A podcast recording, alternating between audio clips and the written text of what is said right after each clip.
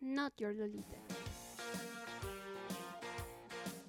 Bienvenidos a Not Your Lolita, un podcast donde discutimos el rol que protagonizan las mujeres a través de los ojos de las directoras del cine contemporáneo. El día de hoy hablaremos de la película Lucía del director Humberto Solás. Aunque esta película no fue dirigida por una mujer, se nos presenta una visión feminista en la cual las mujeres son el centro de la historia. Mi nombre es Luisa y hoy les voy a hablar sobre el tercer cine en Latinoamérica, pero antes de comenzar les platicaré un poco sobre el contexto histórico que se vivía en ese tiempo. En la década de los 60, el mundo fue testigo de múltiples confrontaciones internacionales como la Guerra Fría, la crisis de los misiles o la carrera espacial. Los movimientos de protesta comenzaron a consolidarse, iniciando manifestaciones como la del movimiento hippie en contra de la guerra de Vietnam. En Francia y México se vivieron los movimientos estudiantiles de 1968. Martin Luther King pronunciaba I have a dream en pro de la lucha de los derechos civiles de las personas de color. La primavera en Praga fue un movimiento que luchaba por la liberación política en Checoslovaquia. Y en América Latina comenzaron a organizarse movimientos revolucionarios inspirados en la Revolución cubana o en el golpe de Estado contra Pinochet en Chile. Inspirados en crear un cine de la descolonización, nace el cine en Latinoamérica llamado el tercer cine, un movimiento que confronta la estructura comercial y consumista de Hollywood, cine que dominaba a nivel mundial. El propósito de este movimiento era el de reestructurar los modos de producción y exhibición, rompiendo con las normas propuestas por el cine americano, así como romper con los estándares del cine de espectáculo y diversión. El tercer cine buscaba ser un cine real, un cine de guerrillas, cine de causas y de actos. Este movimiento buscaba darle voz e importancia a los problemas políticos y sociales que se vivían en los países latinoamericanos, rompiendo con la pasividad del espectador y llamándolo a la acción.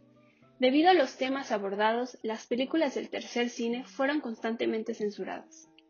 En octubre de 1969, Fernando Solanas y Octavio Guetino escribieron un manifiesto llamado Hacia un tercer cine.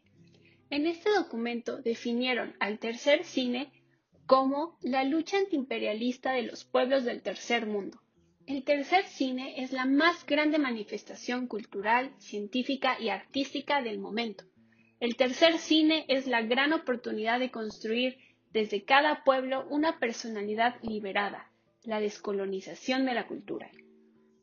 Humberto Solás fue un director de cine, productor y guionista cubano.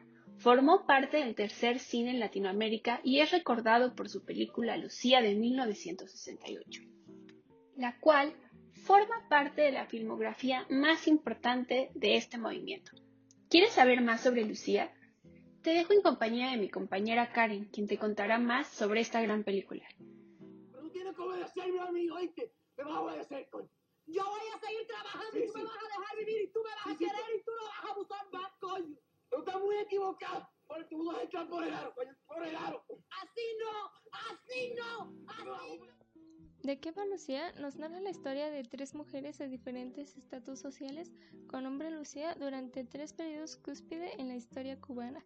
La primera en 1895 durante la Guerra de Independencia, la segunda en 1932 durante el levantamiento contra la dictadura de Gerardo Machado y la última en la postrevolución en el año 1960. Pero, ¿qué es lo que las une además de su nombre? Entremos a detalle.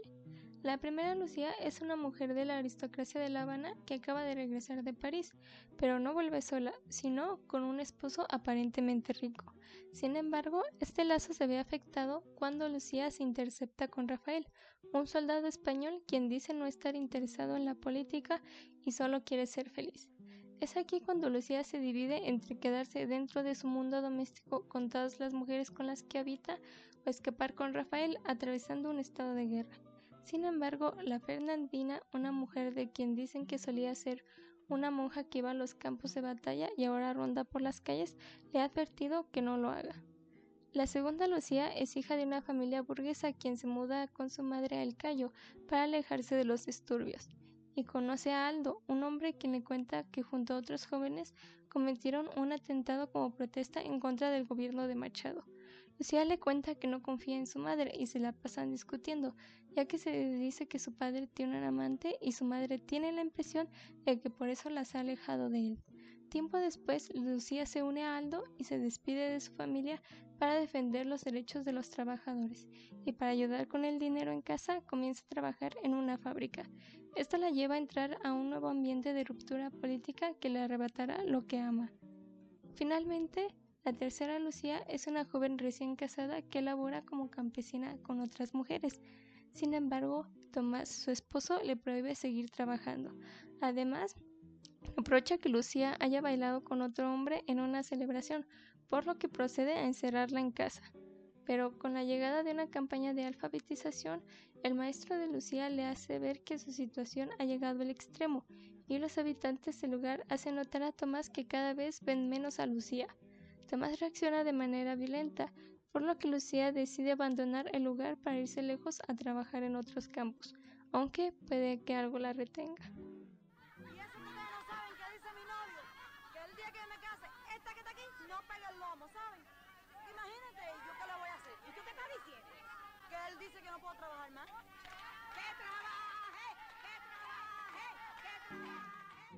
Hola, soy Monse y el día de hoy realizaré un análisis del rol de la mujer en la película Lucía.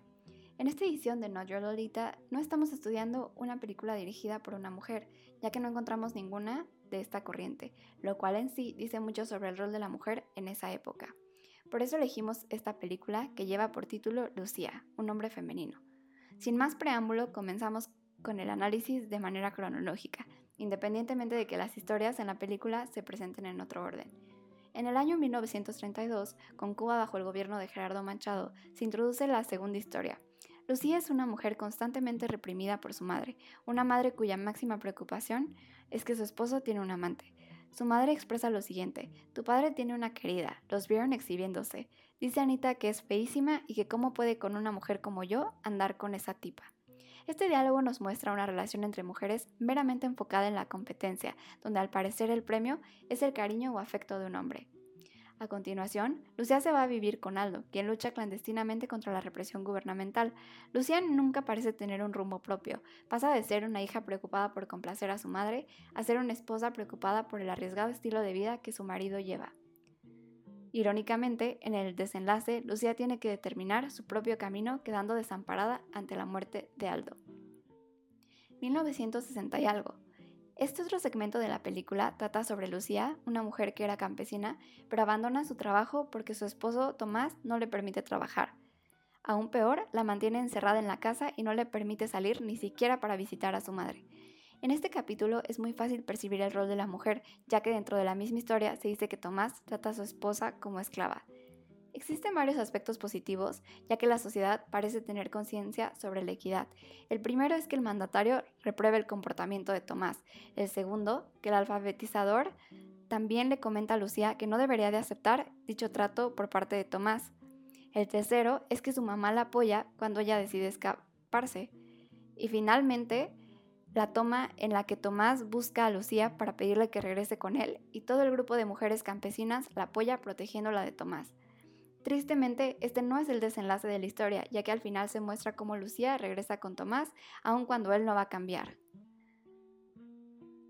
En 1985, ambientada en la época de la Guerra de Independencia de Cuba, se desarrolla la última historia cronológicamente, pero la primera presentada en la película.